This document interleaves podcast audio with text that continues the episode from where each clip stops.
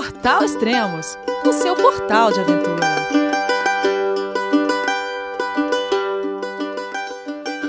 Bom dia, boa tarde, boa noite, bem-vindo a Extremos, o seu podcast de aventura. Esse é o décimo podcast com o Thiago e a Flávia da Cicloviagem True for Trips. Vamos conversar com eles então. Olá, Thiago, olá, Flávia. João, é você, meu filho?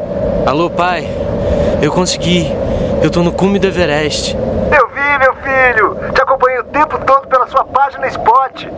A família de produtos Spot utiliza tecnologia 100% via satélite para manter você sempre conectado em suas aventuras. Fale de qualquer lugar do mundo através do Spot Global Fone e utilize o Spot Gen 3 para estar sempre rastreado e conectado aos serviços de emergência. Desapareça quando quiser, seja encontrado quando precisar. Saiba mais em findmespot.com.br. Goodnight. Merhaba.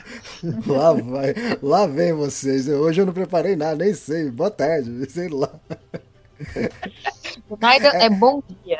Bom dia. Em turco. Em estamos, turco, na Tur... estamos na Turquia. Uhum.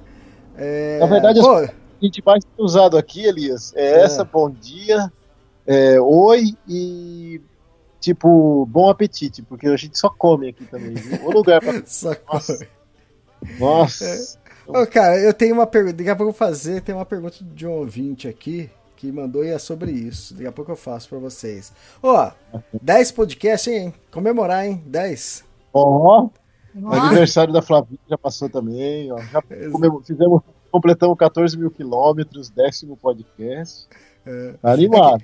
É que, é que Estamos entrando na Ásia. Estamos é entrando verdade, na Ásia. É verdade, a gente entrou na Ásia agora. É verdade. É, porque é metade da Turquia é Ásia, é isso? Metade da, de Istambul, na verdade. É só ah, aquela é? pontinha que, é, que é Europa. E a outra, e a outra tipo, 90% da Turquia é Ásia. Na verdade, a gente tá na Europa ainda, que o bairro ah, que a gente tá, tá é Abdilar. É, a gente tá no bairro europeu de Istambul. Ah, e à tarde vocês vão pra Ásia e depois voltam pra Europa. Isso, é. é mais ou menos isso que a gente faz. A gente passeia, né?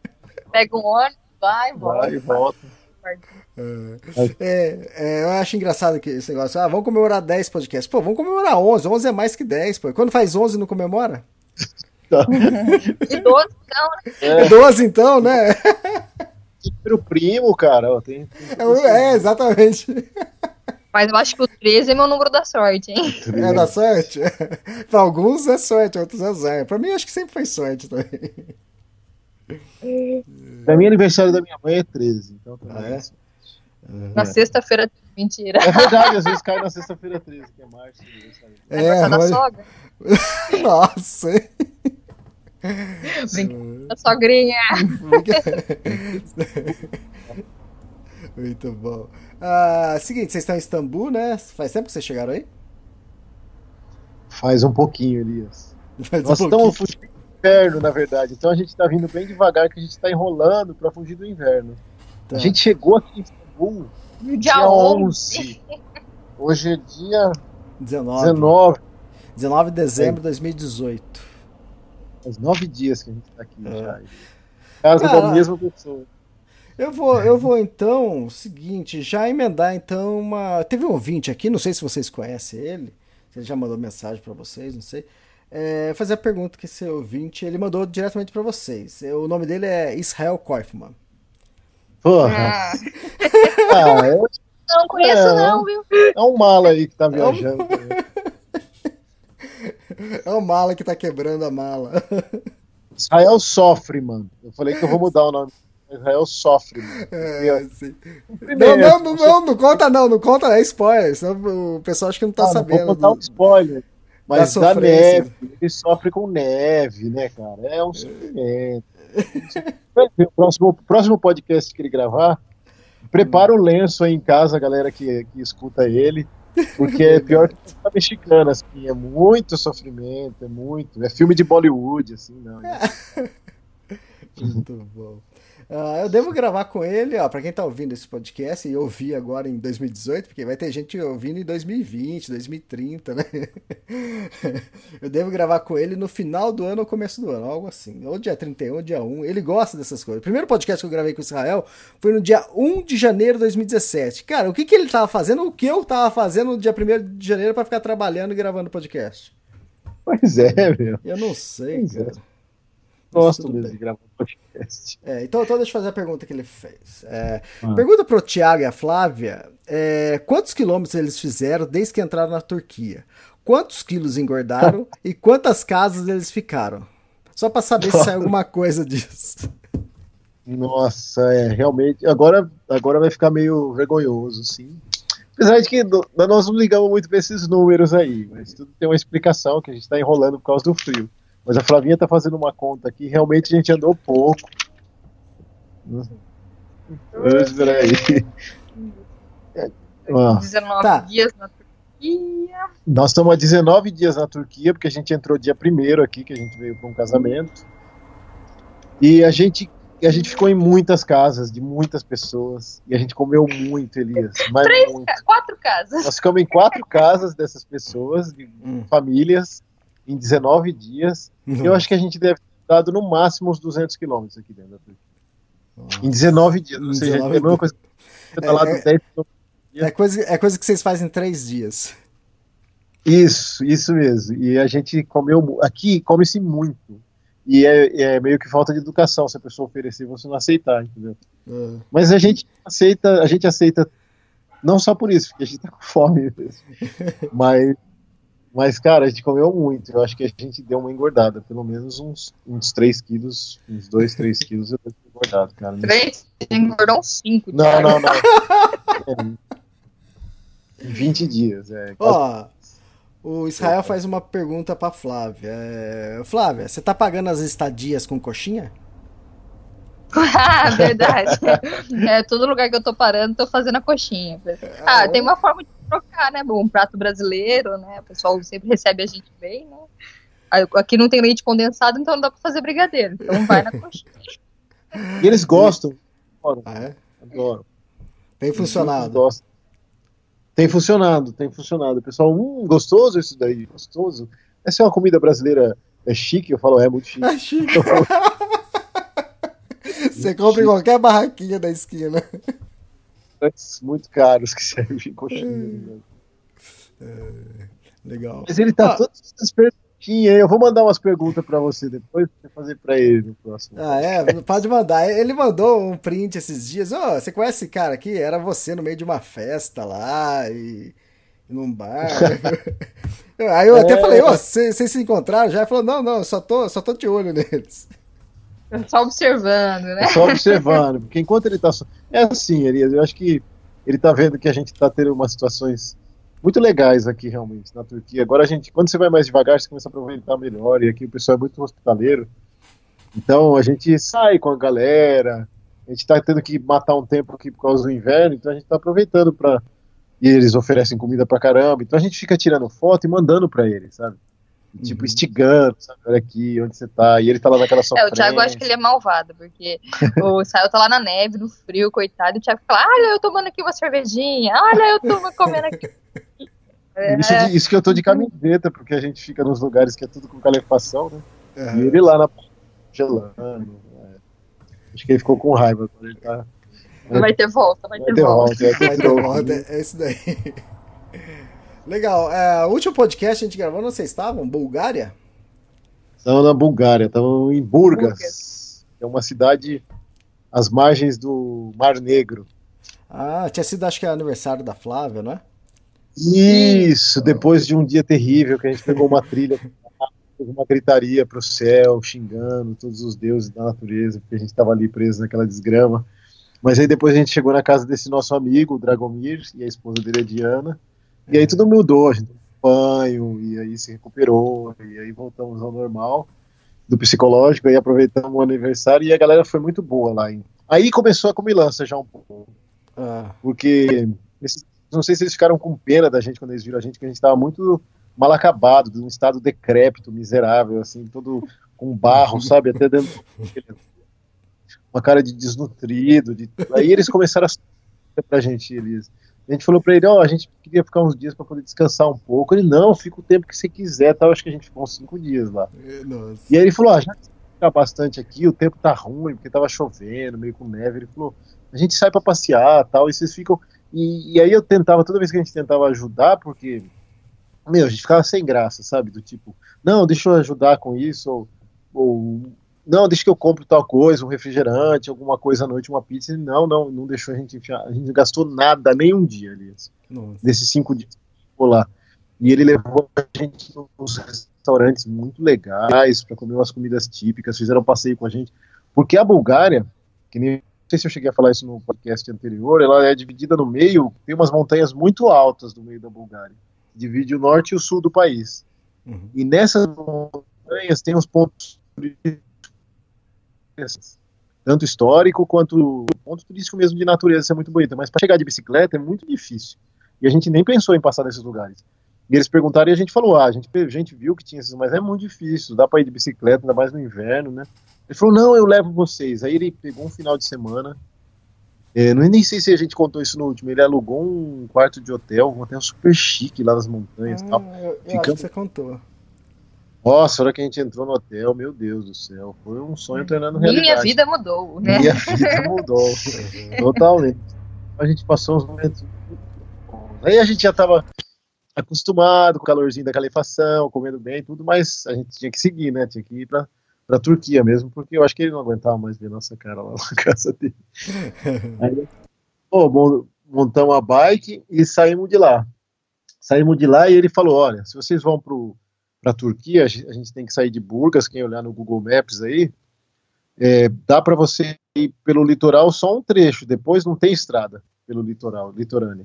Você tem que cair um pouquinho para o meio, sentido sul, e aí você entra ou por Edirne, na Turquia, ou por uma, uma outra fronteira muito pequena que tem uma cidade na Bulgária que chama Malko Turnovo. E aí é essa fronteira que uhum. a gente pegou. Porque a gente não gosta muito de pegar a estrada muito movimentada. Então ele falou: ah, vai por essas estradas, é pequena, é uma região bem wild, assim, aqui da Turquia, da, da Bulgária, não tem muita coisa, mas é bonito, é tranquilo, e vocês vão passar a fronteira e entra sentido Kirklareli, Kirklareli é difícil a cidade, Kirklareli, na Turquia, que é onde a gente tinha o casamento dos turcos que a gente foi. Uhum. E aí ele falou: ah, vocês vão seguindo aí, só que vão tomando cuidado, porque a previsão agora é que o tempo vai cada vez esfriar mais, vem neve e tal, não sei o que, então a gente foi de boa. E aí, bem no dia que a gente saiu, começou uma frente fria, né? Que ah, já é estava esfriando, mas ficou mais uhum. frio ainda. É, eu não entendo essa. O negócio já tá frio, aí vem uma frente fria. Da onde que vem? já tá frio, né? Já tá frio, tipo, no Brasil tem uma, uma frente friíssima. né? tipo, mas o negócio dá zero graus, aí vem uma frente fria. Porra, mas como assim, cara? Você já tá congelando, né? Aí veio a tal da frente fria. Então, como a gente sabe, nesse dia que a gente saiu, já vinha a tal da frente fria, falei, ah, vamos correr, porque se antes, né, já que a gente vai ter que entrar numa fria, vamos entrar o mínimo tempo possível, né? Então a gente saiu o mais rápido que deu de Burgas para cair numa estrada pequena, para se livrar pelo menos do trânsito, e já tinha previsão de chuva. Frio já é uma desgrama, tava uns 2, 3 graus quando a gente saiu. Com chuva, cara, ficou horrível. E aí a gente viu no, no, na previsão do tempo tem aqueles alertas vermelho, amarelo. Aí tinha um alerta amarelo de tempestade, né? E normalmente esses alertas amarelos é tempestade com vento, com raio, aí fica hum. ruim de acampar. E aí a gente ia chegar numa cidade que chama Cruxevets. Ia pegar um pouco de subida, a gente não estava com tanta pressa para chegar em Kirk Larelli, porque a gente tinha tempo, e não ia chegar muito antes do casamento, porque não tinha onde ficar. A gente falou, ah, vamos devagar, a gente para nessa cidade. Aí chegamos lá, logo antes da cidade, a gente olhou do lado da pista, já estava começando o tempo a ficar bem sinistro, uma garoinha fina, e você via aquelas nuvens pretas se aproximando, a frente fria, né, chegando. Aí eu falei, olhei pro lado da pista, a gente viu umas cabanas num pasto assim ao longe, sabe? Aí eu falei pra Flá, Flá, espera aqui que eu vou caminhando, porque esses lugares, quando é chuva e neve, fica tudo um barro, fica uma bosta. Né? Aí eu fui caminhando assim pelo pasto, lá para frente, lá, cheguei nas cabaninhas, umas cabaninhas ajeitadas, é, um telhado com forro de metal e tinha até proteção assim para temperatura, sabe? Uma parede meio dupla de madeira, só que tava sem porta e sem as janelas, né? Aí era uma bem pequenininha, eu falei, ah, Flá, dá pra gente ficar aqui. Aí voltamos, fui lá, ajudei ela com a bicicleta. Chegamos lá, na hora que a gente entrou na cabaninha, ela deu uma geral, a gente limpou, tirou toda a sujeira aqui do chão. Ficou boa. gente, eu, né? Não, eu ajudei também. boa, Flávio. É que enquanto um faz uma coisa, a gente divide bem as tarefas. Um faz uma coisa, o outro vai fazendo outra. E aí eu fui tampando a porta e as janelas com o footprint da barraca. Porque não tinha como montar a barraca dentro da cabana, porque nossa barraca, ela é grande, né? E aí eu falei, Flá, dá pra gente dormir só com os só com os, os, isolantes e o saco de dormir aqui dentro, né? Aí ela fica meio assim também, eu também fico meio assim por causa de bicho, inseto, ainda mais no inverno, escorpião, essas coisas, eles vêm para onde tá quentinho, né? E eu falei, se a gente fechar aqui, capaz eles chegarem muito perto aqui. Aí a gente pegou e montou só a parte de dentro da barraca, que é mais uma mosquiteira do que a barraca em si, mas já protege de bicho. E tampamos a porta e a janela com o footprint da barraca e ficamos lá na nossa, na nossa cabaninha, né? E aí caiu uma chuva, cara. Uma Nossa. chuva. Só logo depois que a gente montar com vento mesmo, veio a tal da tempestade. Parece que foi cronometrado. Terminou de montar, tampar as janelas e as portas, começou a chuva. É, uma ventania mesmo, com uma chuva forte, sabe? E o tempo, a temperatura caiu bastante. Depois que, que veio a chuva, foi para quase zero. Acho que só não chegou zero porque era chuva mesmo, não era neve. Né? E aí, mas aí, como a cabaninha era pequena e a gente fechou bem tudo, ficou até uma temperatura agradável. Agradável para dormir com o saco de dormir, ficou beleza. E aí a gente conseguiu dormir e no outro dia eu falei, ah, Flá, acho que não vai, tinha uma previsão ainda de chuva, né? Mais leve. A gente acordou, desmontou tudo, saímos da barraca, voltamos para a pista e a gente ia seguir, se quem estiver acompanhando aí pelo Google Maps, a outra cidade chama Brasilian. Fica, ficava só a 30 quilômetros dali, mas aí começava bastante subida, sabe? Uhum. Aí eu falei, ah, vamos vamos pegar esse e ir para essa cidade aí, que foi indicação do Dragomir, desse nosso amigo lá da outra cidade que chuchou comida na gente. Né? Ele falou pra gente ir para esse vilarejo, que era o vilarejo da família dele, dos antepassados dele, sei lá, que ele falou que era legal. É, beleza. E aí o caminho foi com estrada tranquila, assim, temperatura bem próxima de, de zero, ficava meio. Tinha hora que dava zero, menos um, mas ficava uma garoa misturada com chuva, certo? E a gente tava indo de boa. Aí passou um homem de bike pela gente, é, todo encapotado, né? Eu acho que ele tava indo para alguma dessas cidadezinhas, não era cicloviajante, era de lá mesmo.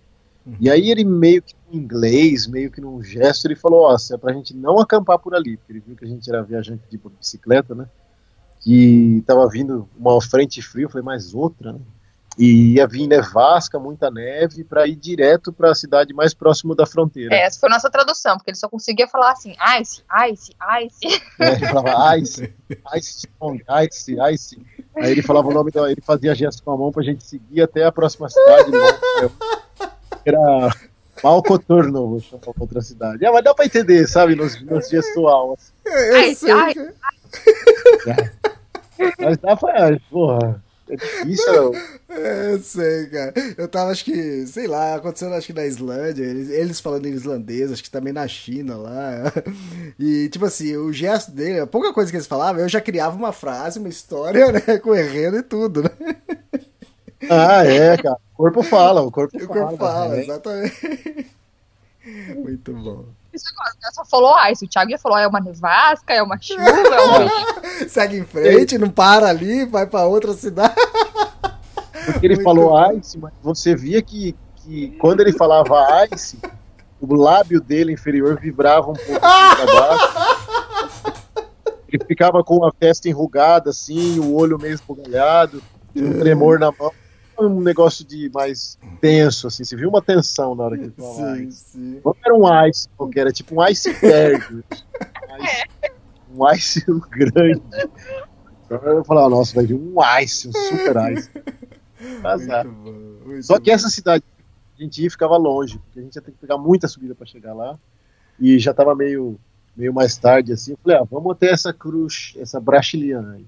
Aí fomos indo, chegamos lá no vilarejo, já tava começando a nevar o vilarejo já estava meio, meio bem úmido o chão. Aí eu passei numas. Falei, ah, Flá, não vai rolar de. Não tinha um lugar assim para acampar legal. E o cara falando que via vir essa nevasca, a gente ficou com receio. A gente falou, ah, já ficamos cinco dias lá em, em Burgas, não gastamos nada. Ontem a gente acampou porque achou uma cabaninha. E aí caiu a maior tempestade. Imagina se a gente tivesse ficado do lado de fora, com a barraca ia ser um saco, tudo molhado de hoje de manhã. Falei, agora a gente tá aqui, não sei se vai achar um lugar para acampar. O cara tá falando que viu uma nevasca. Melhor acreditar nesse povo que é daqui, né? Se o cara falou para não acampar, aí a gente foi procurar umas pousadinhas. Lá era, era uma cidade meio turística, mas tinha várias guest houses. Só que agora, nessa época do ano, invernão lá, tudo fechado. Eu batia, tudo fechado, não tinha ninguém mesmo. Até que a gente achou um e eu toquei a campainha e saiu uma velhinha bem velhinha, assim, tipo, parecia a mamãe, a, a, mamãe não, né? A esposa do Papai Noel. Nem nunca vi a mãe do Papai. Mas parecia. Mamãe Noel. É, a Mamãe Noel, parecia a Mamãe Noel, é, parecia uma... E aí ela veio assim, tava com aquela carinha, assim, naquele frio. Aí eu falei, hotel, hotel, perguntei se era um hotel, aí eu fiz o símbolo de positivo, ela fez positivo. Aí eu fiz o símbolo de quanto custa com a mão, sabe? Uhum. Aí ela, gente, assim, Aí ela falou, aí ela fez o símbolo de 40, sabe, no ar, assim, é. desenhando com os. Aí era 40 leve, que o dinheiro deles é o leve. Isso daí em real dá mais ou menos uns 80 reais. Uhum. Mas era um pai, ela foi lá, mostrou o quarto, aí era um quarto com tinha um, um, um, fogão dentro do quarto que aquecia o quarto, lareira, tal, super legal, parecia uma, uma casinha muito aconchegante essa casa dela que ela alugava para os hóspedes, né? Aí eu falei, ah, Flávia, vamos ficar aqui. Aí a gente ficou, entrou, e aí passamos uma noite muito bacana, porque a gente conversou a noite inteira com eles, mesmo eles não falando uma palavra em inglês e a gente não falando nada em búlgaro, uhum. mas o, o, celular a gente usou muito, o Google Translator. E a gente conversou altos papos com ele, falamos de política, área, falou de, da época que a Bulgária era comunista, aí falamos, saiu papo de, de religião, saiu papo de vida, ela contou dos filhos, contou dos netos. Sei que os velhos acabaram gostando da gente, e aí fazia café. Encheram a gente de comida. Encheram a gente de comida, cara. A gente nem precisou fazer comida, eles fizeram tudo lá. A mulher pegou um macarrão que a gente tinha, ela pegou o um macarrão e fez lá um super macarrão. Aí ela contou que ela foi, ela foi chefe de cozinha na Bulgária, trabalhou muito tempo. legal. Fomos adotados pelos velhinhos, praticamente, adotados. E aí foi, foi bacana, foi bom a gente ter ficado nesse lugar, porque logo depois que a gente entrou lá, começou a nevasca mesmo, ela veio. E veio uma nevasca que ficou a noite inteira e de manhã tinha bastante neve mesmo na cidade. Ainda estava nevando, menos do que à noite, mas estava bem alta a neve, assim, sabe? Tem até umas fotos no Instagram. E eu falei, nossa, se a gente tivesse acampado, imagina a friaca que a gente não ia, não ia pegar aqui com essa neve, né? Uma neve alta. E aí a gente se despediu dos, dos velhinhos e falamos, bom, vamos tentar atravessar agora direto a fronteira. Uhum. E aí a gente cruza para para Turquia e já desce para a cidade onde é o casamento. Se eu não me engano, já era dia o casamento era dia 1 de, de dezembro. De dezembro e a gente era tava no dia 29, a gente estava saindo dos velhinhos lá. Falei, ah, a gente cruza hoje, chega dia 29 lá, reconhece o terreno, dia 30 a gente descansa, dia 1 vai no casamento. E a gente começou aí, mas não parou de nevar, Elias. Aí ficou nevando, nevando, nevando. A gente nem pedalou muito de lá até esse de novo. Deve ter dado uns 20 quilômetros só, que é uma é logo na fronteira com a, com a Turquia mesmo. Poucos quilômetros da fronteira, deve dar uns 8 quilômetros da fronteira só. Fica no pé da montanha, porque é uma fronteira que é um passo de montanha. A gente chegou lá, começou a piorar a nevasca e a montanha estava toda fechada. Você olhando de longe. Nada você não enxergava a montanha, sabe? Aí eu falei, nossa, Flávio, a gente era. Era uma hora da tarde, mais ou menos. Falei, ah, Flávio, dá até pra gente ir. Mas agora que vai vir a subidona mesmo. Tá nevando aqui. Lá em cima a gente nem enxerga a montanha, imagina o tanto que não tá nevando. E se der ruim, a gente vai ter que voltar. E então, melhor a gente ficar por aqui, a gente tem tempo ainda, é dia 29, o casamento é dia 1 o problema é o gasto, né? Porque aí já estava nevando, já estava tudo, tudo muita neve em volta para você montar a barraca em cima da neve, tudo. Aí a gente decidiu de novo ficar num hotelzinho que tinha lá, gastamos um pouquinho mais, deu 50 leve. E aí ficamos no hotelzinho, a mulher não fez desconto, a gente deu, deu uma chorada, mas ela falou que não estava para fazer desconto. e aí a gente aproveitou, descansou de novo, aí a gente falou com o Israel, mandou mensagem para ele, sempre a gente troca umas mensagens. E aí ele falou onde ele estava, a gente falou onde estava. Aí no outro dia eu falei, não, falei, agora, no outro próximo dia, nevando ou não, nós vamos atravessar essa fronteira que eu não vou perder esse casamento nada, né? Aí no outro dia era o dia 30, era um dia antes do casamento, eu já tinha falado com esses, com os turcos que tinham convidado a gente, eles falaram, não, tudo bem, pode chegar aqui na cidade que a gente desenrola isso daí. Aí a cidade a gente seguiu no outro dia. Atravessou a montanha, acordou cedo, montou a bicicleta, estava uma neve fina. Flavinha meio com medo, assim, no começo, de atravessar a montanha com a neve, porque a pista estava muito escorregadia, estava tava tudo coberto de neve, assim, a pista, né? Apesar de passar os caminhões, mas cobria rapidão. É, eu ainda estava mais com medo, na verdade, era por causa do meu pé. Porque o meu sapato, ele não é a prova d'água, né? Eu acho que eu já até te comentado isso. E ainda não tinha resolvido essa questão do sapato. Então eu tava com medo de chover, né, da neve, derreter, do molhar, alguma coisa, e meu pé ficar molhado e eu passar frio no pé. Do... Tipo, congelar o pé. Isso. Igual a ficar. Falar nisso, deixa eu fazer um, um adendo aqui, antes de seguir. Você ficou sabendo da notícia do ciclista espanhol que quase morreu congelado na Sibéria? Agora? Eu fiquei sabendo, fiquei, eu li meio por cima. Acho que foi hoje ou ontem, eu não sei. É, eu li, eu li a notícia eu não sei exatamente de que dia que é, não sei qual, até que ponto é tão verá, a veracidade dessa notícia, se conta só verdades, mas eu achei bizarro, né? Porque assim, o pouco de frio que a gente pegou comparado com o frio da Sibéria já é muito ruim para pedalar. E assim, nos primeiros 20 minutos você aproveita um pouco o pedal na questão de, de paisagem, puta, que legal, tudo em volta parece o filme do Papai Noel, sabe? Sim. Tudo Parece que jogaram aquele açúcar de confeiteiro em tudo. Mas passado esse tempo, você quer seguir. Você quer, você quer chegar logo no lugar que você, que você precisa, porque você começa a congelar. Assim, toda vez que você para, enquanto você está pedalando, ainda vai. Mas quando você para, o suor congela, sabe? Então eu não sei se esse cara ia aproveitar tanto. Imagina esse cara quis atravessar a Sibéria, são 4 mil quilômetros, se não me engano. Exatamente. Bicicleta do inferno, cara. É o inverno de menos 40 que faz a Sibéria. É não é pouca neve, muita neve. Esse cara pega uma nevasca violenta. Tem um, um curta que um cara fez, um, um, cara de bike, ele foi pedalar no, no Polo Norte. E aí ele foi lá para isso mesmo. Ele se preparou ah. para fazer um pedal de um mês, dois meses por lá, para filmar, para fazer um curta sobre isso. Mas o cara tinha muito equipamento bom de frio, muito equipamento. Esse espanhol ele teve. Ah, pode falar. Eu não sei que ponto até esse espanhol tinha esses equipamentos tão bons de frio assim. Porque a barraca que aparece no vídeo tinha um videozinho que os russos que encontraram ele fizeram. Na hora que encontraram. A bicicleta estava caída do lado da pista, com bastante neve em volta, e uma barraquinha no meio. E aquela barraquinha, pelo que parece pelo vídeo, posso estar errado, né? Mas parecia uma barraca três estações, ou no máximo quatro estações. E não uma barraca tipo cinco estações, que seria uma barraca e mais tipo uma, um, um Everest, sabe? Porque menos 40, meu, é um Everest, cara. É uma barraca, o cara tem que ter muito. O negócio tem que isolar muito do frio, né? E ele disse que ele sentiu o dedo dele da mão congelando, o dedo do pé congelando. Um sinistro, muito é, sinistro. Ele, ele, chegou a pegar a temperatura de menos 50 e ele te, já teve que desistir logo no começo, né? Não, e teve uma hora que ele falou assim: ah, aqueles meninos me acharam lá, mas eu não tava me sentindo mal, eu tava até que tranquilo. Dormindo eu falei, lógico, eu tava dormindo bem, né? Ele tava morrendo, tava com uma puta Exatamente. Isso. Ele tava se sentindo bem, já tava com a sensação de bem-estar daquele cara que vai morrer congelado, entendeu? Já não sente mais nada, não sentia nada mesmo. Não sentia a mão, o pé, o nariz, a orelha. Exatamente. Tava congelando. Não, pelo amor de Deus. E a gente, desses friozinhos que a gente pegou, o mínimo que a gente pegou por enquanto, o Israel pegou menos, ele pegou menos 12, menos 14.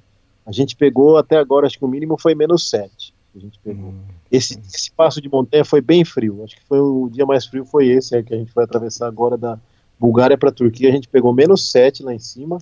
Não quero pegar de novo. É, a Flavinha falou que já tá bom de neve para ela. Já vi muita neve. Muita neve. Porque a gente começou a subir a montanha. Deixa, só, deixa eu só fazer uma, uma, coisa aqui, porque o pessoal que está escutando vai querer saber mais sobre esse cara do espanhol. O nome dele é José Andrés Abian. Ele tem 48 anos, então vocês fazem a busca aí. Ele tentou fazer essa travessia na Sibéria, Sibéria e vocês vão encontrar. No inverno. No inverno. e falou que ele tinha experiência, já tinha. Pô, ele, ele falou que ele tinha experiência, já tinha viajado para Índia, Nepal. Agora precisa ver se ele tinha experiência com menos 50, né? É, menos 50. Assim, não uma crítica pelo cara ter tentado, realmente. Porque uhum. você, só vai, você só vai saber se tentar, cara. Às vezes o cara tinha um sonho, quem sou eu para julgar o sonho do cara? cara às vezes tinha um sonho de fazer isso no inverno mesmo. Mas assim, cara tem que ser muito Chuck Norris mesmo. É, tem que, tem que se um... preparar muito, né? Tá com o equipamento certo também. Ou muito equipamento muito bom, muito uhum. de ponta mesmo. Ficar preparado, né? É. Isso. Bom, mas a gente não tava no menos 40, a gente tava no menos 7. E já estavam congelando ele. Uhum. Mas aí, bem inclinada a montanha, a pista estava muito lisa, um sebo. Aí eu falei, não, Flávio, vamos empurrando. Aí a gente foi empurrando, a gente empurrou mais ou menos uns 8 km a bicicleta. Montanha Tinha hora que parecia que tava naquelas pistas de patinação, assim, é. escorregando. Só. E às vezes passava os carros pela gente do lado, assim, você precisava ver a cara dos búlgaros olhando para nós, do tipo, o que que esses dois imbecil... Sabe uma cara assim com a boca aberta, assim, passando, tipo, esses dois estão fazendo aqui no meio dessa neve. Você vê aquelas velhinhas gruda a testa no vidro da, da, da É, aquelas velhinhas. Assim, passa, passa, aquele Lada Niva, lembra do Lada Niva? Passa um Lada Niva, assim, búlgaro. É que você é nova, você é nova. Você é nova. Mas ah, o, assim... o, o, lado que ele tá falando é a mesma coisa que o Renegade agora da, da Jeep. É bem parecido. É, Pô, tá. Teve uma, teve uma época que eu queria comprar um Lada para viajar pra, pela América do Sul, que louco. Eles falam que o Lada é um carro familiar, né? Você precisa da família inteira para trocar a marcha. Tão duro. assim mesmo. E aí passou o lado, as, as velhinhas grudavam assim pra falar, meu Deus, quase que elas abriram o vidro e falavam, pelo amor de Deus, meninos, né? E aí nós continuamos seguindo para atravessar a fronteira. E aí a Flavinha no começo ela tava mais tensa, porque ela tava muito tensa com essa história do pé, do frio. Mas aí, como tava mais neve, não tinha chuva, não molhava tanto os sapatos, sabe? E a gente subindo a montanha, a gente não passou tanto frio. A gente tem umas roupas legais assim para frio. E aí a gente sempre estava se movimentando, porque estava empurrando a bicicleta e deu para deu para ir beleza. Não estava tão fechado também o tempo, então os carros tinham visibilidade, vinham a gente. Aí ela ficou mais tranquila, porque nessa hora, acho que isso vale para qualquer qualquer viagem, na verdade. A coisa que mais faz diferença, Elias, é a cabeça. Sim. Não é se a pessoa está tão preparada assim, até com roupa ou com equipamento, mas se ela tiver com a cabeça tranquila e, e focada num negócio, vai, vai. De algum jeito ela dá um jeito de, de ir, e aí ela ficou mais tranquila, e a gente foi, mesmo menos 7, com neve, empurrando a bicicleta lá, a gente empurrou 8 quilômetros essa bicicleta. Nossa, assim. nossa.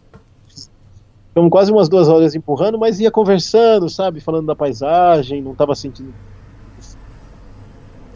carros passavam longe. Só falar e... da paisagem, xingar não. Não, dessa vez a gente não xingou. Dessa vez. de xingamento. Cara, a gente usou todo o estoque depois. Esse dia a gente não xingou, não.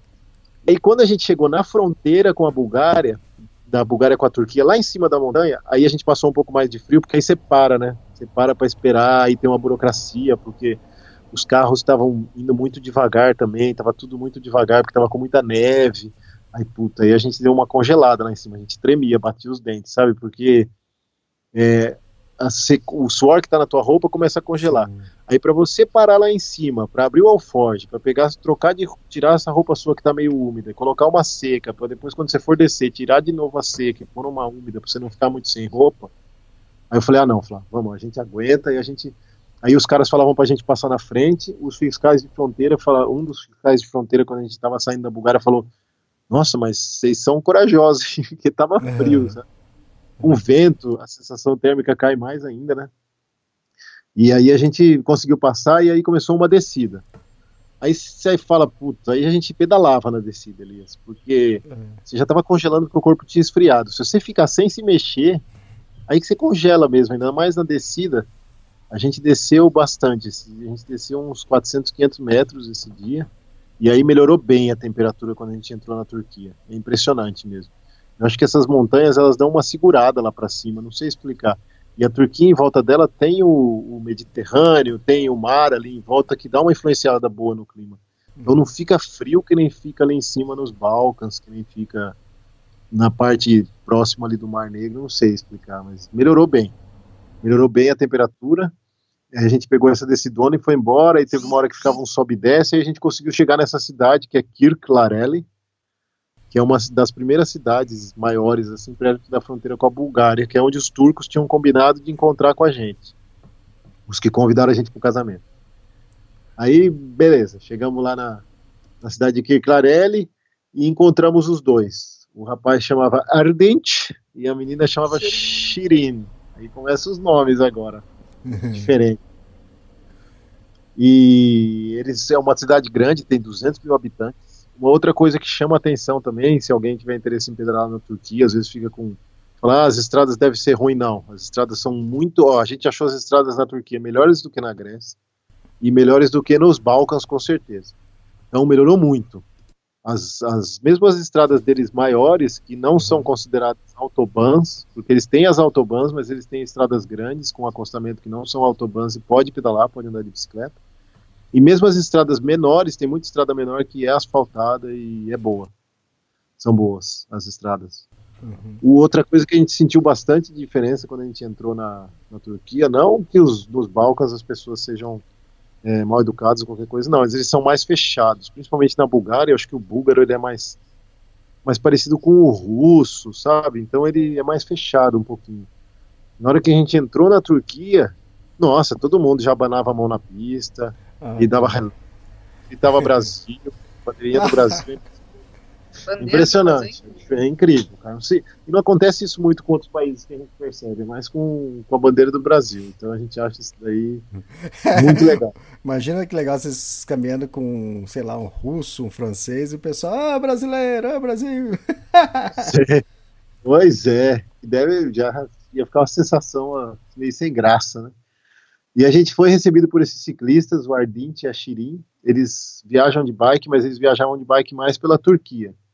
E aí eles, eles que convidaram a gente para o casamento deles, mas eles falaram, ó, oh, a gente está aqui nessa cidade, mas a gente vai levar vocês para outra cidade, porque o lugar que a gente arrumou para vocês dormirem é outra cidade, que é uma cidade onde tem uma academia de bicicleta. Eu falei, nossa, uma academia de bicicleta, né? Eles falaram, não, vamos com a gente até lá que vocês vão ver. A outra cidade, quem estiver olhando no mapa aí, chama Luleburgaz. Essa é uma cidade que eu indico para quem estiver passando aqui pela Turquia de bike, ou de moto, eles também recebem motoqueiros lá. Chama Luleburgaz. E nessa cidade tem um negócio que eles chamam de bicicleta academice, ou Bicycle Academy, ou Academia da Bicicleta, que nada mais é do que a prefeitura da cidade criou um espaço para estimular o uso da bicicleta na cidade. Esse espaço tem pistas para bicicleta, para famílias usarem. A pessoa vai lá, dá um nome, se registra, pode pegar a bicicleta e usar ali. Pode... Não é uma pistinha qualquer, não. Tem pista com elevação, com descida. É grande o lugar, é, são bem pintadas as pistas, é muito legal mesmo, chama atenção. Tem umas fotos que a gente colocou no Insta e, e lá eles também recebem esses viajantes, tanto de moto quanto de bicicleta. Eles têm um dormitório, todo lugar tem aquecimento. Os dormitórios são grandes, são bonitos, são limpos. Tem uma cozinha que você pode usar, tem banheiro, tem ducha com água quente. Os caras te dão chá toda hora. Tem é máquina um... de lavar roupa. Tem máquina de lavar roupa, a gente Pô, máquina de lavar.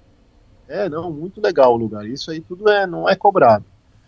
E aí a gente já tava nesse negócio de ir mais devagar, né, no nosso ritmo. Aí quando a gente chegou lá, a gente falou, ah, a gente também queria descansar um pouquinho, né, tal, não sei o que. Ele falou, não, vocês podem ficar o tempo que vocês quiserem. Aí ah, ficamos cinco dias. Ah, era que isso, né, eu nunca falar isso.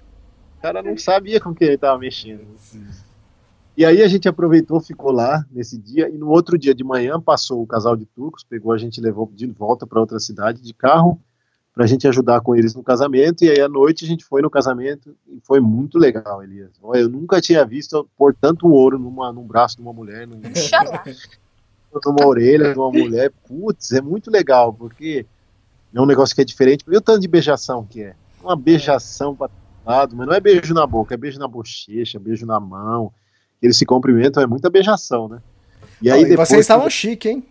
Eu vi nas fotos. Então, essas roupas não eram nossas, não. É tudo emprestado. Não falou, nossa, onde arranjou salto e vestido? falei, é, gente, é emprestado. É emprestado. Os noivos emprestaram para nós as roupas. E aí, por sorte, você viu, a gente usou e foi muito legal. A gente dançou e tinha umas comidaiadas. Foi muito legal. Adoramos o casamento, adoramos. E aí, depois, quando a gente saiu do casamento, estava muito tarde para voltar para outra cidade. Aí eles falaram, ah, vocês não querem dormir na casa dos meus pais aqui? Aí a gente foi, dormiu na casa dos velhos, aí chega três horas da manhã na casa dos velhos, mais come lança. E aí depois a gente pôs o pijama dos velhos pra dormir, eles emprestaram as pijamas. o pijama do pai do novo. E aí fomos dormir todo animado com os pijaminha, no outro dia a gente acordou, e aí eles levaram a gente de volta para essa outra cidade que tinha a academia da bicicleta, e de lá eles seguiram, porque eles moram numa cidade depois de Istambul, mais para frente ainda. E aí, nessa academia da bicicleta, a gente ficou os outros dias, ficou mais uns três ou quatro dias para descansar, pôr nossas coisas em dia, lavar roupa, conhecer uma cidade. Um dos caras que trabalham, os caras que trabalham lá, eles são voluntários. O cara que fica lá principal é um, o Atef, é um cara assim, deve ter os seus 50 e poucos anos, já é aposentado lá na Turquia, e ele vai lá por voluntário, ele viaja de bicicleta também, viajou a Turquia, viajou o Irã, várias coisas, ele adora ficar lá para fazer esses, para receber o pessoal, para conversar, Sim. levou a gente para a cidade, passeamos. E aí depois, um dia antes da gente ir embora, um ou dois dias, chegou o Ricardo Martins, do Bambu Trip. Sim. Aí ele chegou lá na, no, negócio da bicicleta, a gente estava trocando também umas mensagens, falando que estava lá, se ele quisesse ir, que o lugar era legal. Aí foi legal que a gente também passou, ele ficou num outro dormitório, eles têm outro dormitório ainda. Eles ficou num outro dormitório, mas a gente ficou mais uns dois dias lá com ele, saímos na cidade, passeamos. E depois a gente saiu antes dele. Ele ficou lá mais uns dias e a gente seguiu viagem, porque a gente já estava faz cinco dias lá. A Flavinha até conversou com o dono lá e com o pessoal, e a gente perguntou para eles, mas o pessoal que ficou mais tempo aqui, ficou quantos, tempo, quantos dias, né? Aí eles viraram e falaram assim, é vocês. Normalmente o pessoal não fica tudo isso, o pessoal fica dois dias, um dia e vai embora, segue viagem, né? Essa hora eu fiquei sem graça. vocês, não conhecem, vocês não conhecem nós, os brasileiros. É, então, vai deixando mal acostumado, Israel Kaufman já tá sabendo. Ele vendo, já passou o óleo de peroba na cara, já vai chegar lá para ficar uns dias também, que ele já tá sabendo da academia da bicicleta. Vai bater nosso recorde, eu acho. Vai, vai bater nosso recorde. É, ele gosta de bater recorde, né? O podcast, recorde, podcast é dele. Quem gostava de fazer essas coisas era a Carol Emboava, ele tomou o lugar dela. É, ele também é exagerado, ele é exagerado. Mas eu já falei, o pessoal lá já tá esperando ele. Eles gostam, né? Já estão esperando, eles são muito hospitaleiros. Aí de lá, Elias, eu mandei um pedido de warm showers para uma outra cidade mais para frente que chama Chorlu. Escreve com C cedilha, mas o C cedilha aqui na Turquia, a pronúncia é o Che. Então é C cedilha O R L U, então é Chorlu. Aí tinha um warm shower na outra cidade, a gente mandou um pedido e a gente foi recebido. Acho que nesse dia a gente andou uns 70 quilômetros, por aí. De Lulu. Não, menos. A gente andou uns 50 e poucos quilômetros Aí a, a, pista já começou a ficar mais movimentada, porque a gente já estava chegando cada vez mais perto da região metropolitana de Istambul, né? Mas mesmo assim tem acostamento, não estava tão frio, fazia uns, entre 5 a 12 graus, então dava para ir beleza, não tem mais neve nessa região, é difícil nevar. Hoje nevou aqui, mas neva pouco, sabe? Muito uma nevezinha bem fininha, né? Que nem as neves que tinha na Bulgária. Uhum. E a gente chegou na casa desse rapaz, chama Meller, e ele tem uma ele está produzindo os primeiros quadros de cicloturismo da Turquia, uma marca turca. Ele fez um esquema com o pessoal de Taiwan, ele manda todo o projeto para os caras lá, os caras fazem o quadro do jeito que ele quer em Chromole e mandam de volta para ele pintadinho com a marca dele, tudo para a Turquia, lá para a cidade dele. A gente viu os quadros, são preparados para cicloturismo com várias furações e vários pequenos detalhes que fazem muita diferença assim, no, numa bicicleta de quem viaja de ciclotura. Eu achei muito legal. E aí, lógico, come lança pra caramba na casa do cara. É, e esse foi engraçado, porque assim, ele, ele ficou bem separado, né? Porque na verdade ele mora com a família, né? Com a mãe e com a irmã. Só que eles não, conviviam muito assim juntos, vamos dizer assim. Ele ia pra bicicletaria e levava o Thiago, mas não queria que mulher fosse junto, vamos dizer assim. É, eu ajudava então, o Thiago ficava com ele. E o Thiago ficava na comunicação, ele falava inglês, tudo bem. E eu fiquei na casa com a mãe dele, com a irmã, só que elas não falavam inglês. Então elas hum. falavam em só que elas falavam em turco comigo como se eu entendesse tudo. E elas ficavam falando. o dia inteiro ali. O dia inteiro, o dia inteiro. Aí chegou no final, que na hora que ela, ela, começava a falar, eu já tava entendendo. Eu falei, meu Deus. A mulher falou uma hora pra mim alguma coisa, aí a Flavinha olhou e falou assim: Ah, ela falou isso, isso e aquilo. Eu falei, ah, como é que você sabe, meu? Tipo, tá traduzindo. ah, e a velha levava ela, tipo, ela, a velha queria que ela cozinhasse também. Ela uhum. aprendeu a fazer umas comidas boas, umas comidas turcas, sabe? E ela fazia doce, fazia tudo junto com a velha. Aí a velha levava ela, pro, falava, não, nós precisamos comprar os ingredientes. Aí enfiava a Flavinha dentro do ônibus, aqueles ônibus, assim, é. tipo do Largo da Batalha, em São Paulo, sabe? tá, tá indo pelo escapamento, assim. E aí ia lá junto com a turcaiada dentro do ônibus. Depois a Flavinha me contando, cara. Engraçado. Nossa, era engraçado, porque às vezes ela tava mexendo alguma coisa na panela no fogão. Aí ela queria que eu colocasse, por exemplo, o, a sobremesa na geladeira. E ela falava isso em turco. Eu até é. entendi que ela queria que eu sobremesa fosse na geladeira, eu ficava meia hora assim, tipo, até entender, né? Mas era engraçado. E a gente conversou, e uma coisa legal, tipo, desse dono dessa bicicletaria também, é que ele, além de ser o Army Charles, tinha viajado bastante de bike, e ele fez um trecho que a gente tem interesse em fazer, porque a nossa ideia é sair daqui de, da Turquia e ir sentido é, China, né? Ir para a China, de lá depois uhum. ir para o Nepal e fazer esse caminho. E ele fez até a China, mais ou menos. Ele fez um caminho parecido com nós, não exatamente uhum. o mesmo, porque ele é piranha, a gente quer passar por Então foi bom para eu trocar várias ideias com ele. E aí eu falava, ah, deixa eu ver as fotos tal. E com quem que você fez essa viagem? Ele, ah, eu fiz com a minha namorada. Eu falei, ah, mas essa namorada não aparece lugar nenhum. Onde está essa namorada? A gente nunca viu é. essa namorada. Acho que era ex-namorada, mas ele não queria falar que era ex. Ah, entendi. E ele tinha só foto com ela na viagem. Todas as fotos de viagem eram com ela e mais um amigo. Que esse amigo hoje é sócio dele e tal, e tal, e tal. Aí mostrou as fotos para nós. Aí a Flavinha tá produzindo essa revista virtual, que a gente tá. chama Bike Viajante, que a gente tá. Eu acho que agora que a gente tá parado um pouquinho, vai sair a próxima, a próxima edição. E aí ela aproveitou para entrevistar ele, então ele mandou umas fotos. Nessas fotos também tinha ele com a ex, ele com o um amigo e tal. É bom, legal. Passou, passou.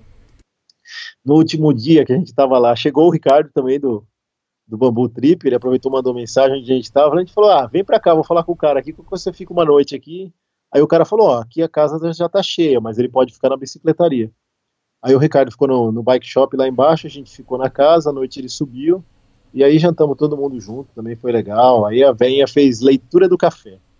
Sabe aquela leitura da, da xícara? Do café, né? Aí leu a, leu a borra do café da Flavinha. Aí conta aí, Flávia, o que, que ela viu na sua borra? Ela viu um gordo na minha borra do café. Como assim? Um gordo atrás de mim. Eu falei, meu, mas eu tô na frente dela. Eu falei, Thiago, acho que você vai comer demais na Turquia e vai ficar gordo. mas mesmo assim, eu, eu, eu, fico na frente dela na bicicleta. Eu não entendi Sim, esse gordo. Eu também não entendi. É que eu, tô, eu posso estar sendo ameaçado? Eu tô, hum. tô, tô ficando. É, e ela leu a sua borra de café, né? É, e aí, isso amor? O que, que era minha mesmo? Tinha que dar flores pra Flavinha? É, ela falou que tinha que dar flores pra mim. Falei, ó, você não dá flor, eu vou gordo, é. Era, aí a fez um. Já, já fez uma conexão. Que se eu não der flor pra ela, ela vai embora com o gordo da xícara do café. Falei, ah, tá bom. certo. Explicado. Bom, terminamos aí tudo. Essa, essa parte foi muito legal com essa família, dele das fotos da ex e tal, não sei o quê. Mas guarda, essa, guarda esse negócio da, da viagem do cara. Já guardei. os, é todos, os ouvintes já tão, todos os ouvintes já estão cismados já com essa ex. Guarda essa informação, porque vai. Agora, dentro de alguns minutos, vocês vão entender porque eu tô falando desse assunto. Uhum. Aí a gente outra cidade um pouco mais para frente, e aí dava uns 70 quilômetros daí. Que é uma cidade já no litoral, já, da, da Turquia. A cidade chama Buyuk Çekmece. Precisa de uma semana para guardar o nome. Nossa.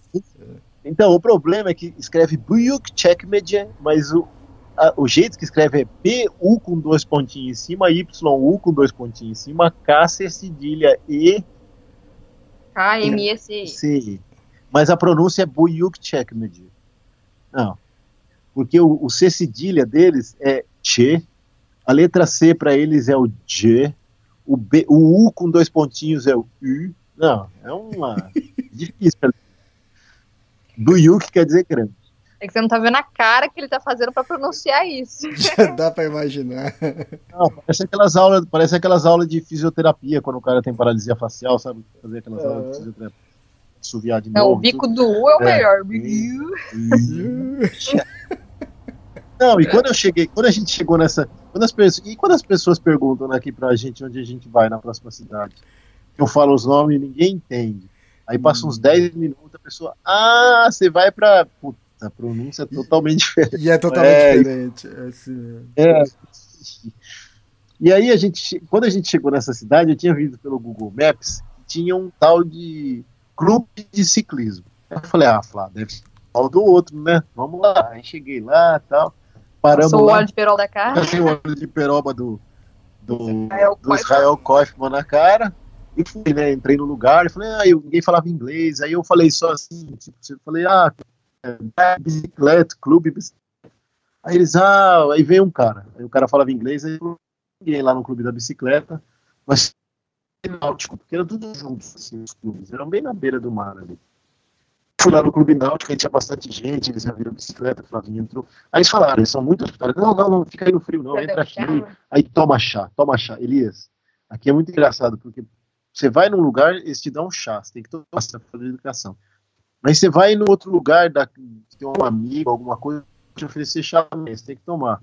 Meu, é muito chá. Cara. Você viu já tomou um. Muito chá. É muito chá. Imagina. Não sei se. O pessoal do sul do Brasil queria gostar. Ah, sim, né? Eles gostam do chimarrão, né? Mas aqui é um chá. É gaúcho. É gaúcho. Gaúcho. E aí a gente tomou o chá lá, conversando com o pessoal. Aí eles falaram, ó, a gente vai tentar ligar para alguém aqui do clube que fala, que fala inglês, para tentar achar alguém do, do, clube de ciclismo que fala inglês. Aí acharam um casal e eu falei com o casal. Aí no que eu falei com o casal pelo telefone, ele falou, cara, é o Bura. Você mandou pedido para mim de warm showers aqui na cidade. E eu falei que eu não podia, porque amanhã eu vou trabalhar, minha esposa também tem umas coisas de trabalhar um domingo, isso. A gente pediu para ficar do domingo para segunda e segunda para terça, dois dias. Para dar uma enrolada também, né, Elias? Comer um pouquinho. Aí, aí ele falou: Olha, posso, mas como vocês já estão aí, eu tô vendo que vocês estão sem um lugar para ficar, não, a gente dá um jeito, eu vou passar aí.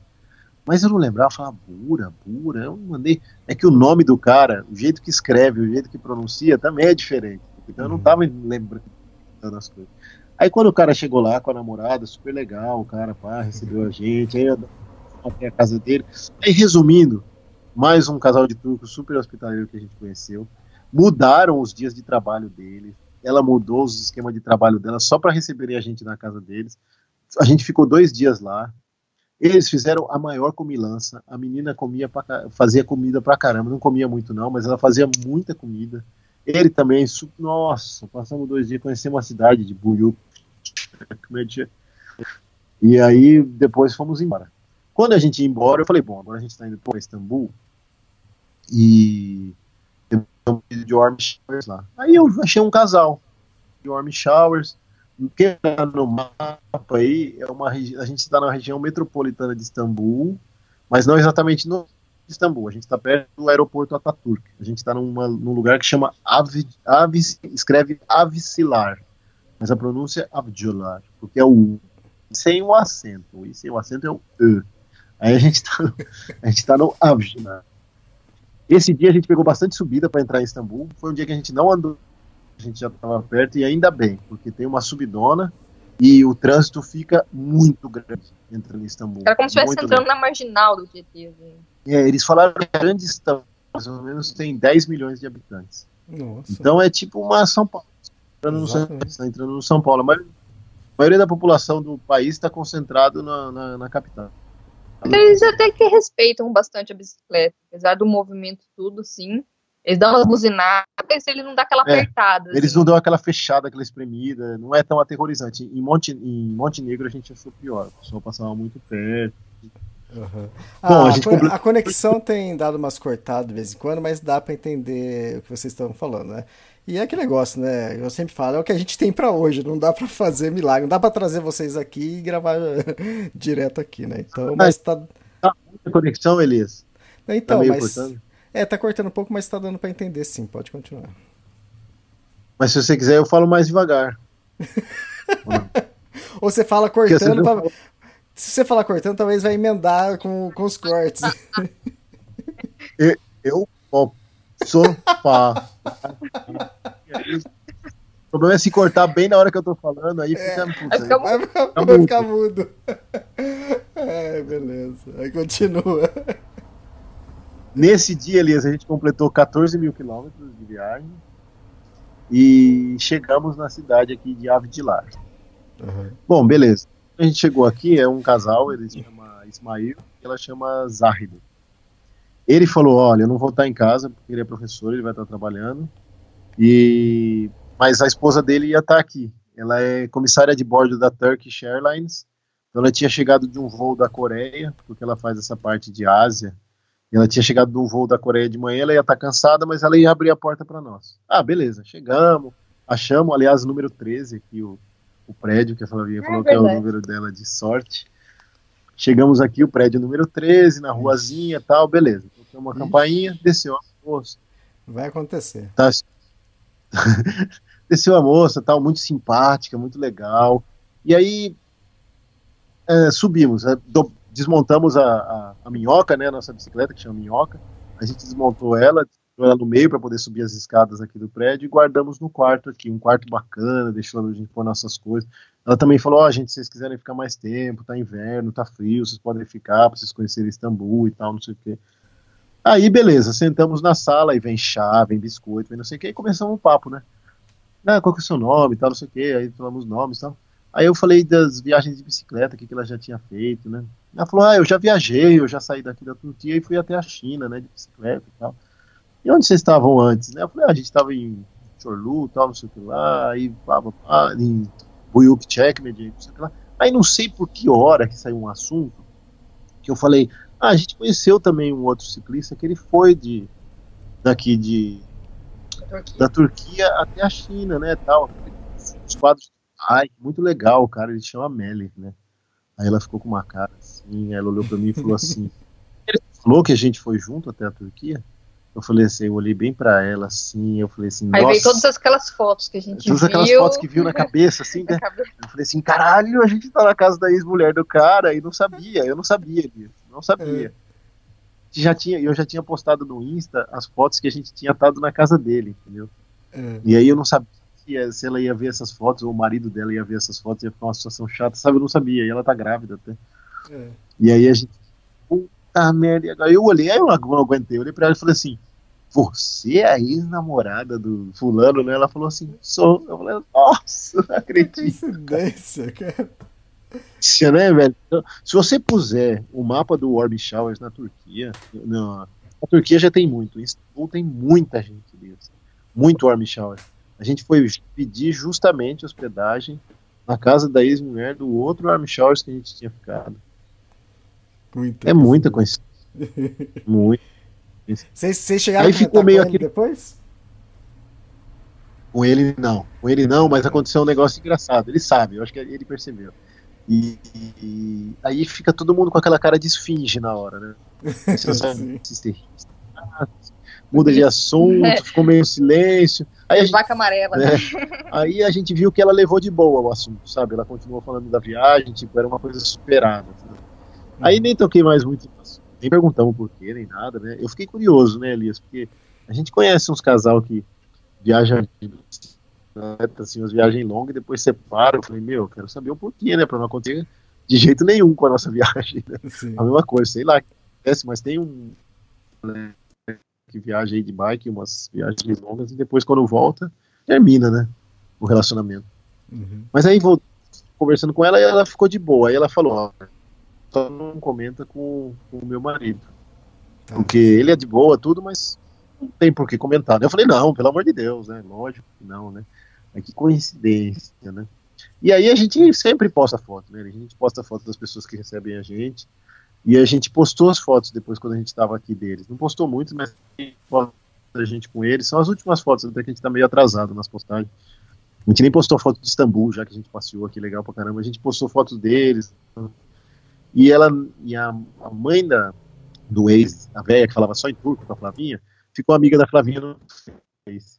E aí ela curtiu todas as fotos, menos essas que a gente postou hum. E depois aí a Flavinha falou, vou fazer um teste. Aí a, aí a Flavinha falou, ela falou, ah, eu falei pra, pra Flávia, ah, Flávia, às vezes ela não curtiu, porque foi as últimas fotos que a gente postou, né? Aí a Flavinha falou, vou fazer um teste. Aí ela pegou e postou uma última foto no Face dela, quando a gente tava na Galata Tower à noite aqui, que é uma super bonita aqui, iluminado, né? Aí a velha curtiu. Aí a Flavinha falou, tá vendo? É, Olha lá. Tá vendo? Ela viu as outras, mas ela não curtiu. Eu falei, ah, então. mas aí a gente tá aqui agora. Istambul é uma cidade que a gente tinha. Eu não sei, eu, eu já vim para Istambul antes. Quando eu viajava sozinho de bike, eu fiz uma viagem de Salonique, na Grécia, até Istambul de bike. Isso há, em 2000 e 2013, eu acho. Antes até. Antes. 2012. 2012. E aí eu senti que as estradas estavam bem piores, que não tinha acostamento. Era um acostamento que na verdade não existia, era um rípio, assim, era muito ruim. E agora não, tá tudo com acostamento. Melhoraram as, as ruas dentro de Istambul mesmo. Tem uma parte que tem pequenas ciclovias. melhorou a cidade, assim, para quem está viajando de bike conseguir entrar. Mas mesmo assim ainda é muito movimento, Elias, muito movimento. A cidade é muito bonita no centro, aquele centro antigo que eles chamam de Taksim, que é na parte asiática, e Caracói, acho que é aqui na parte europeia, né? A gente está na parte europeia, que é onde tem a cidade antiga. Ali é muito bacana. A Mesquita Azul, é, o, a Hagia, so, Hagia Sofia, né? Aqueles lugares milenares, é muito bonito. E va não vale a pena ficar pedalando dentro de Istambul. O que a gente faz, a gente deixa a bicicleta aqui nos warm showers. O transporte público na Turquia, aqui em Istambul, a gente achou muito bom, Elias. Eles têm um negócio que eles chamam de Metrobus, que é como se fosse um metrô, mas é feito com ônibus. É como se o cara tivesse pegado a Marginal Tietê, separado uma pista só da Marginal. Tá boa a conexão, tá me ouvindo? Tá, tá. Um tô... Não, não, tá perfeito. O cara separou uma pista só da marginal, só para ônibus. Ninguém, o carro pode entrar. Isso é normal. E os ônibus tocam tranquilo lá dentro, porque eles só param nos pontos, entendeu? Não tem semáforo, uhum. não tem nada. Às vezes você olha pro lado assim, tá os carros tudo parado, no congestionamento, e o ônibus tá rodando. E o ônibus tá rodando tranquilo. Uhum. Tranquilo. Não é um ônibus normal, é um Metrobus, é um ônibus Sim. que é, se você quiser esse outro ônibus, você paga um pouquinho mais caro, tá aí três Turkish lira, 3 liras turcas e um pouquinho. O real é 1,35 liras turcas, ou seja, sai mais ou menos uns menos de 3 reais o passe do ônibus aqui. Você precisa comprar um cartão, os warm showers eles já tinham um cartão, deixaram com a gente, a gente só recarrega nas maquininhas e vai. Hum. E o transporte, e esse tram também, que é o bondinho, então a gente funciona muito bem. É um meio cheio no horário de pico, mas eu acho que vale para qualquer capital no mundo que é grande. Mas é muito bom e o transporte público aqui no, em Istambul, muito bom, muito bom. E aí uma coisa que também aconteceu que foi muito legal aqui, os turcos eles são muito hospitaleiros, eles são muito curiosos, e aqui tem muito viajante de bike, muito viajante. Tem três turcos que estão na América do Sul, que são muito conhecidos aqui na Turquia, que é o Gurkan, a Elif e a Hale.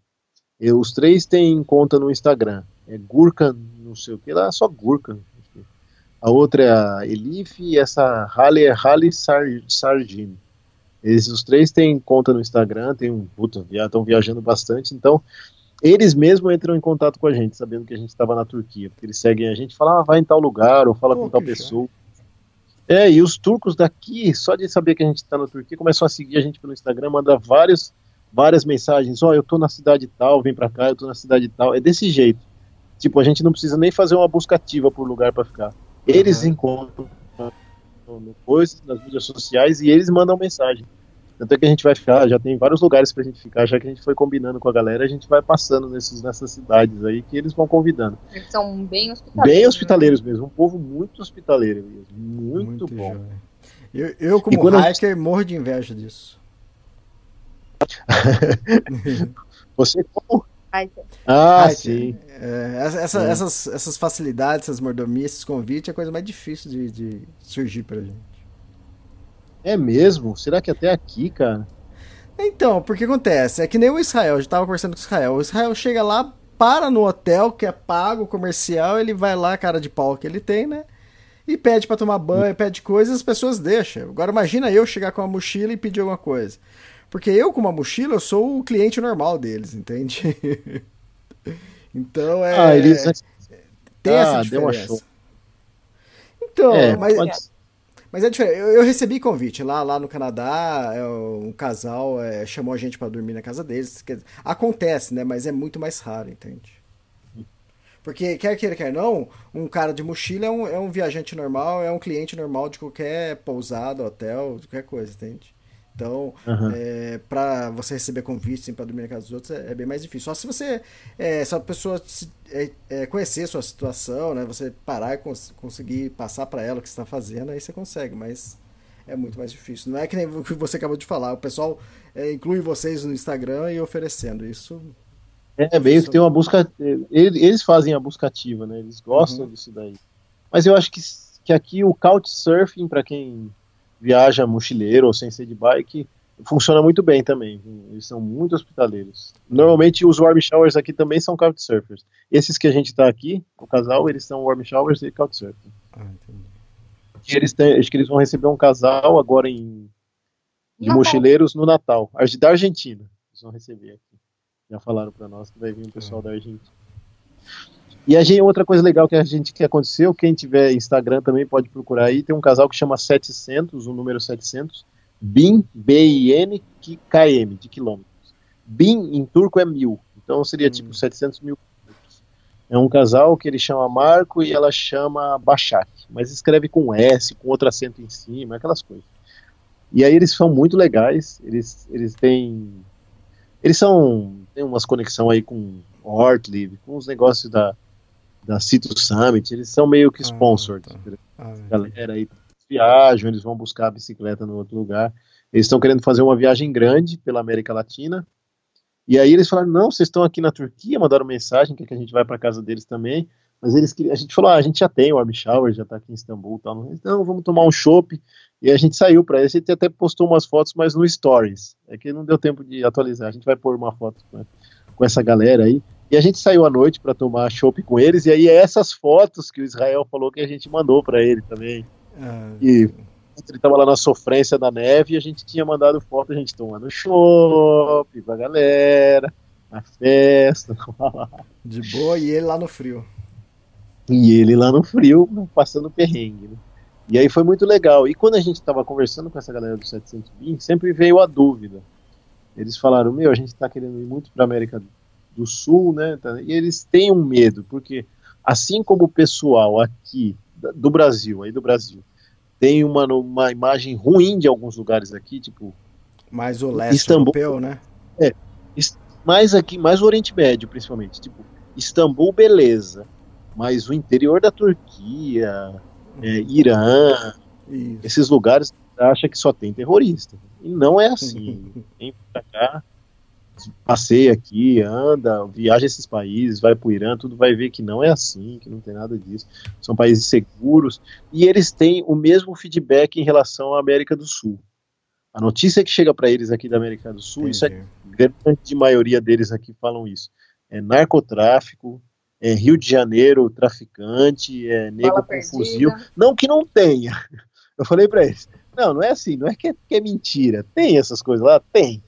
Uma coisa que dificilmente vai acontecer com um cara aqui nesses cantos aqui é alguém te assaltar de mão armada. É, tipo, é impossível acontecer. Tanto na Europa, é, é, é impossível mesmo. Se um cara chegar com uma arma na rua e te assaltar. Mas na América isso acontece. E é na América, não é só América do Sul, porque nos Estados Unidos isso também acontece.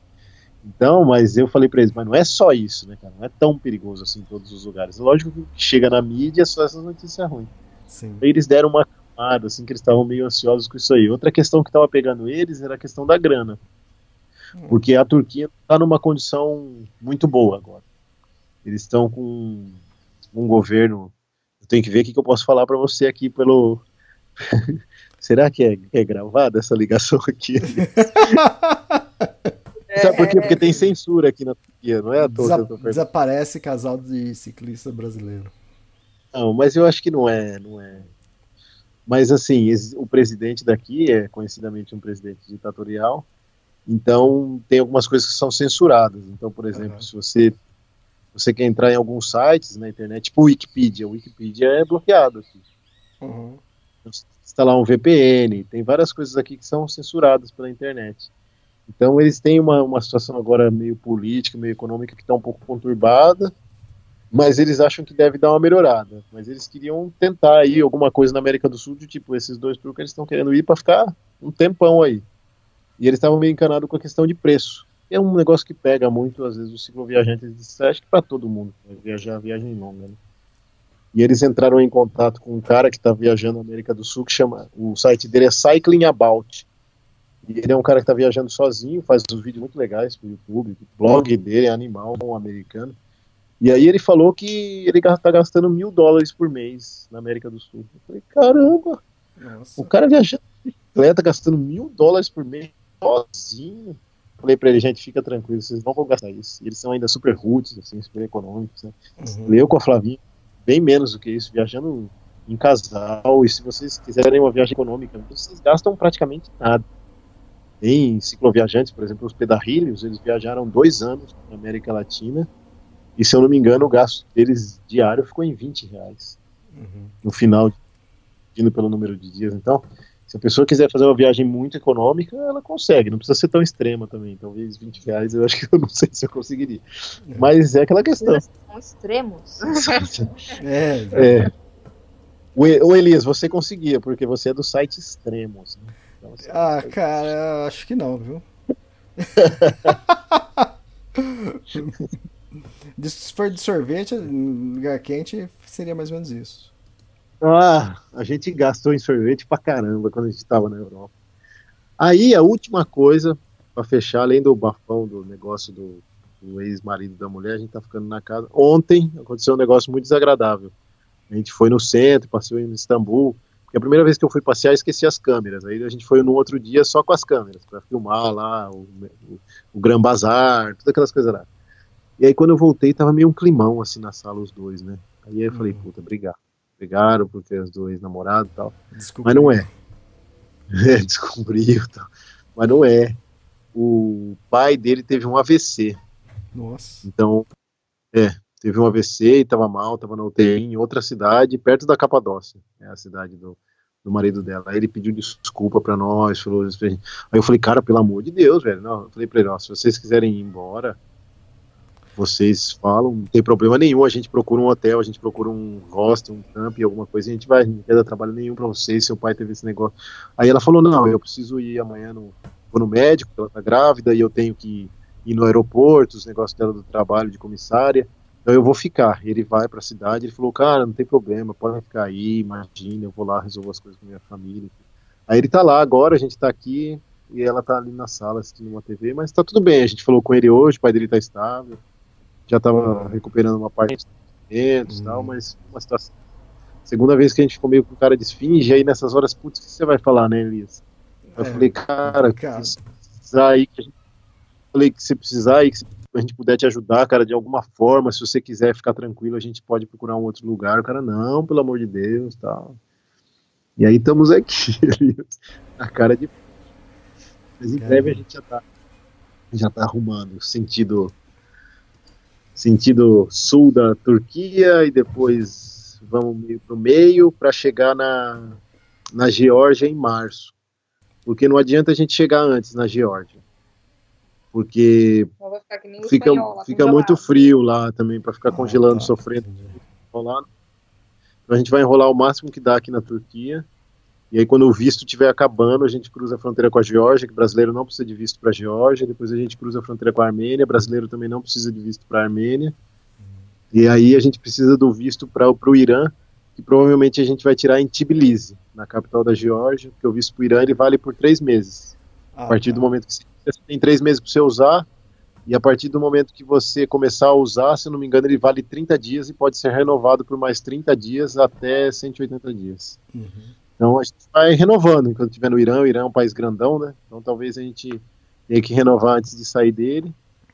E aí a gente vai fazer um, um esquema da gente entrar no Turcomenistão, Turcomenistão, Tajiquistão, Kirguistão, China e vai embora. Vai uhum. seguir. Oh, fantástico. Ó, que podcast curto esse, hein? Quanto ficou esse daí? É uma hora e doze. Pô, falou pouco, hein, Thiago? Falou pouco, não sei se eu conto com piada agora. se eu. Não sei o que eu faço agora. Ah, eu vou falar um negócio. Tem um. O segredo do Israel Corp. É um segredo do Israel Corp que eu vou contar. fala, fala. Tem um. Não, não, não, não vou dar, não vou dar spoiler. Tem um, um, um, rapaz que acompanha a gente no, no canal da gente no Face, e ele tinha falado uma pergunta e a gente respondeu. Ele falou: Ah, fala essa pergunta, no, faz, fala isso no podcast, que é legal. Uhum. E é uma coisa que às vezes algumas pessoas, quando a gente está na casa das pessoas, ou quando a gente está cruzando fronteira, até guarda de fronteira já perguntou isso pra gente. Por que, que a gente está fazendo isso? Né? Por que, que vocês estão viajando? Aí eu falei assim, bom, tem na verdade, isso é uma resposta que é melhor dividir em dois, assim. Tem o porquê e o que levou você a fazer isso. Porque às vezes você tem um sonho, que você tem um, você começa a fazer, tem um porquê de você querer aquilo, mas o, o que te levou a fazer aquilo, a largar tudo e fazer, ou a tomar aquela decisão. Então, assim, eu, eu sempre gostei de viajar, Flávia também. Então a gente foi dar a volta ao mundo de bicicleta, porque a, gente, porque a gente adora viajar e porque a gente queria conhecer o mundo com nossos próprios olhos e a bicicleta você vai numa velocidade ideal para fazer isso. Uhum. E ela ajuda muito nessa conexão com as pessoas, principalmente, que é um negócio que mais pega na viagem para nós, mais legal que a gente acha, é essa conexão com as pessoas. Exatamente. É um veículo que abre muitas portas, sabe? É um veículo simples, que não, não tem muito glamour, não tem nada muito economicamente ali que chame atenção, nem nada. Então as pessoas sentem todo mundo anda de bicicleta, quase todo mundo. Né? Tem gente que não anda. Acho que meu sogro não anda. E aí. é, e aí Valeu, sogrão. É, eu acho que eu vou comprar uma tandem para ele, que ele vai atrás e a sogrona vai dirigir.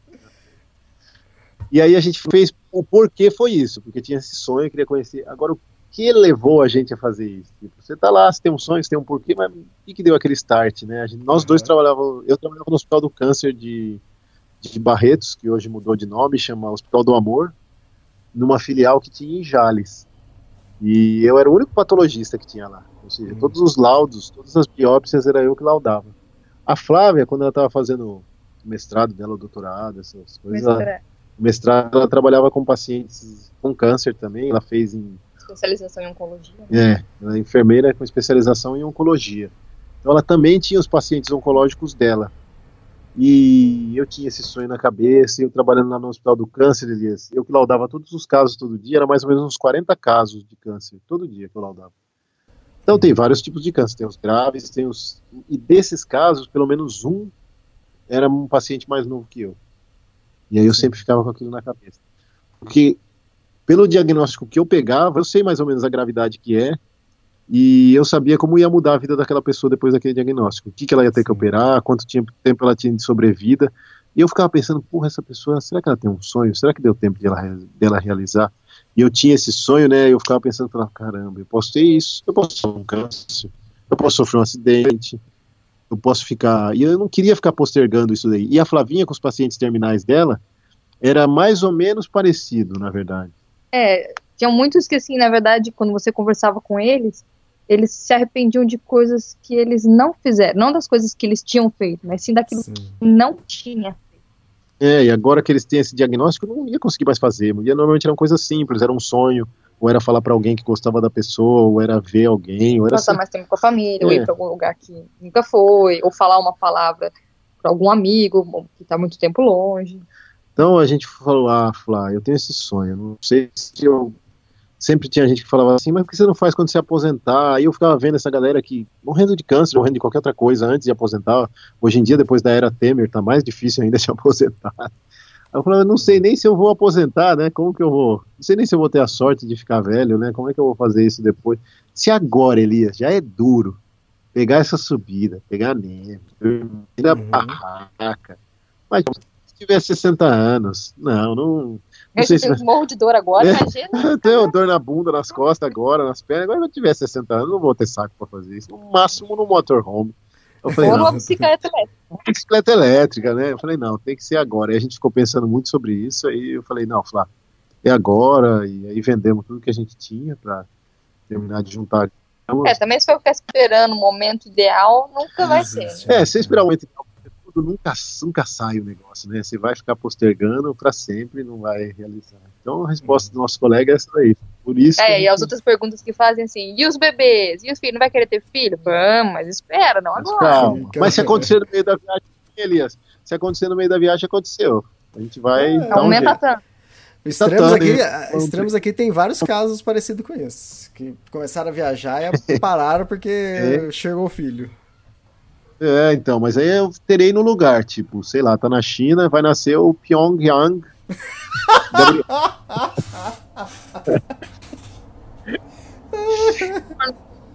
Se for no Japão, sei lá, vai nascer o Toshiko ou o Gabriel, não sei. Se for na Bolívia. Se for na Bolívia, Evo. Evo, Evo. Gabriel. Evo. Colômbia, Pablo. Ah, não sei. Vamos ter, vai, vai indo aí, vai indo. Vamos indo. Muito Mas bom. é isso aí. Ó, consegui já, aumentar um pouco. Aumentou um já enchi uma. Ó, já deu 1,18 já. É, legal. tá. Bom, agora o podcast também só no que vem, né? Só no que vem, Elias, vai demorar. Só no que vem. Maravilha, então. Natal, oh. Feliz Natal, Feliz Ano Novo, se a gente não se falar mais. Nós vamos mudar. Feliz Natal pra galera que tá ouvindo, Feliz Ano Novo. Muita pedalada para todo mundo. Bons ventos. É, bons ventos, come bastante, come, ó, come tudo que a gente não consegue comer aqui na Turquia, que não tem aqui, que não tem come panetone. Não tem panetone. Come a uva, a, o arroz com uva passa que ninguém gosta. É, arroz com uva, ó, não tem uva passa aqui, pessoal. Eu sei que tem um pessoal que odeia uva passa, oh. Ó, e também para quem estiver escutando esse podcast em 2000 e, em julho de 2020, 2021, Feliz Natal também do mesmo jeito. É, Feliz Natal. Se tudo der certo, nós vamos estar chegando. Em 2021 a gente está chegando em casa. Tem uma coisa que eu costumo fazer sempre com os amigos e familiares, que na hora que eu me despeço, eu, em vez de falar tchau, eu falo Feliz Natal. Não importa a época do ano. Porque, cara, quando você fala isso, você tira o sorriso da pessoa, que a pessoa fala, pô, como assim, né? Tá em pleno carnaval, fala Feliz Natal. Ah, bebeu já, né? Bebeu, lá, já tá bêbado já. Então, só perde a graça de eu fazer isso quando chega perto do Natal, porque já tá valendo, entende? Já é natural. Vamos falar uma noite, né? Igegeler. Igegeler. Igegeler, que agora é de noite aqui. Igegeler. Uh, Igegeler pra todo mundo, então. Flávio, Thiago, obrigado então por mais um podcast e até ano que vem, então. Até ano que vem, um abraço. Abraço. Um abraço, até mais, tchau, tchau.